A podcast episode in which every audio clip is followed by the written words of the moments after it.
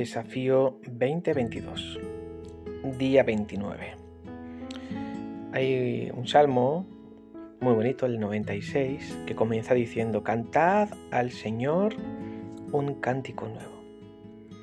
Creo que Dios, que es el que recibe nuestras oraciones, a Él le agrada que no siempre le, le hablemos, le cantemos, le oremos, eh, en definitiva, nos dirijamos a Él que no lo hagamos siempre de la misma forma y de la misma manera. ¿Recuerdas que Jesús nos dijo que cuando oremos que no lo hagamos siempre de la misma manera ni usemos siempre las mismas palabras repetitivas como lo hacen los gentiles, sino que seamos espontáneos, que seamos sinceros, que seamos honestos, que seamos auténticos en otras palabras, que no caigamos en una en una rutina mecánica. Vamos a ver, es importante que creemos un hábito de oración, una buena rutina, porque la rutina es una parte importante en la vida. Y la mayoría de nosotros tendremos nuestro ritual mañanero, ¿no? Te levantas, te aseas, te duchas, eh, te vistes, te pones eh, desodorante, te cepillas los dientes. Eso está muy bien, ¿no? Y, hay que seguir haciéndolo. Eh, incluso un buen ritual, ¿no? De, de devocional, de oración. Eso está perfecto.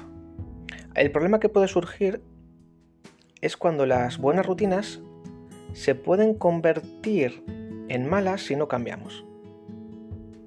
Es decir, uno de los grandes peligros en los que nos podemos enfrentar tú y yo en nuestra vida espiritual, en este caso nuestra vida de oración, es aprender cómo hacer las cosas y luego olvidarnos de por qué las hacemos.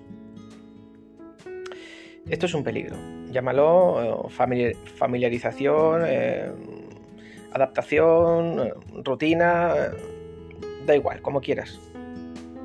Cuando aprendemos el cómo y olvidamos el por qué, comenzamos a actuar de una forma mecánica en nuestra vida espiritual. Entonces podemos caer en el error de orar porque toca, de orar porque sí, o de cantar, de adorar, y, no fijarnos ni siquiera en... Esto pasa mucho, ¿no? Con las canciones. Llevas 30 años cantando unas canciones favoritas y llega un punto en el que has repetido tantas veces la misma canción que la cantas de forma mecánica y ni siquiera sabes lo que estás cantando. Y entonces ahí estamos, estamos perdiendo. Em, ¿Tú te imaginas un matrimonio que siempre se dicen las palabras de amor únicamente siempre con las mismas palabras, de la misma manera? Y llega un momento en el que si tú le expresas tu amor a tu esposa siempre de la misma forma una y otra vez, es posible que llegue un momento en el que te deje de creer. Pues porque se trata de una expresión mecánica de un sentimiento ya viejo tenemos que reciclar, tenemos que renovarnos, tenemos que, orar y probar, por ejemplo, si, si siempre oras de rodillas, pues prueba con una posición nueva. Si para ti lo típico es expresar con palabras tus oraciones, intenta escribirlas. Mm, haz algo diferente, sal de tu rutina y ora al Señor con una oración nueva. Si quieres que Dios haga algo nuevo en tu vida, no puedes seguir haciendo las mismas cosas viejas de siempre. Dios te bendiga.